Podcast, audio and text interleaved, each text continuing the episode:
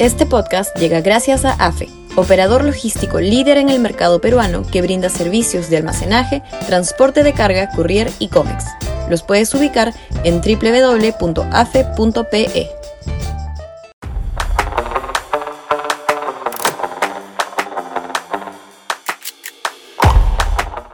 ¿Disruptivos de derecha? Sudaca, Perú. Buen periodismo. Por supuesto. Más aún cuando el establishment ideológico, lo políticamente correcto, es cada vez más de izquierda. Un candidato que sorprenda por su franqueza radical puede y debe ser protagonista en el siguiente proceso electoral. Por ejemplo, que no le tiemble el pulso en afirmar que deben privatizarse Petroperú y Sedapal, junto a todas las empresas de saneamiento municipales. Esos dos elefantes blancos inútiles que derrochan dinero fiscales, los pierden en cuantía y se los cargan al presupuesto público, es decir, a todos los peruanos que pagamos impuestos. Nunca tendremos una política petrolera eficiente y potente, ni agua en todos los hogares pobres del país, mientras ambas empresas sigan siendo estatales. Pero se ha armado un tinglado izquierdista, un lugar común de que es pecaminoso plantear su privatización Bienvenido el candidato que se anime a romper esa malla de tontería instalada en el imaginario político.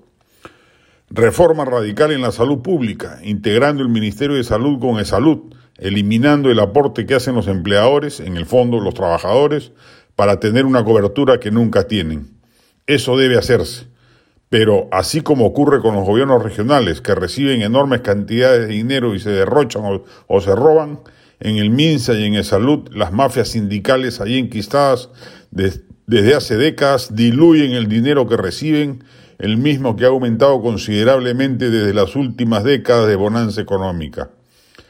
Tirarse abajo el mostrenco proceso de regionalización que perpetró Toledo con la complicidad de Alan García. ¿Va a pisar callo? Sí, pero estoy seguro que la inmensa mayoría de peruanos que viven fuera de la región Lima sufren más que beneficiarse por los desastres de un proceso ineficiente y corrupto. Y así puede haber decenas de ideas que un buen candidato de derecha plantee, marque la agenda, se enfrasque en dura polémica con la izquierda y sobre todo le dé un tono anti-establishment a una campaña en donde ese talante va a ser dominante, por obra y gracia del colapso del Estado que Castillo nos va a dejar como su mayor herencia política.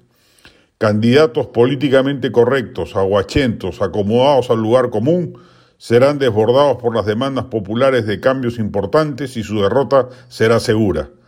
Hay que arrebatarle esas banderas antisistema a la izquierda y la derecha tiene suficientes argumentos ideológicos para hacerlo.